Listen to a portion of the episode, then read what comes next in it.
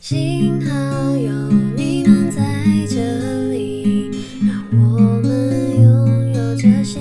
回忆。手牵手一起走下去，青春永远不忘记。在每所不同的高中，总有几个让你印象深刻的故事、比赛、友谊与爱情。迄今，不论这艘承载着所有青春的小船，是否仍航行在汪洋的回忆里，还是正渐渐地偏离航道，离开回忆里，我们都希望能透过这份最真切的声音来换回那艘小船。欢迎现在在不同阶段的你们，都可以与我们一同重温属于每个人青春里那独树一帜、不起眼的日记。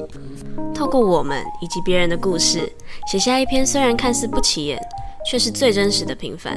在未来的任何时刻都可以随时疗愈你的心。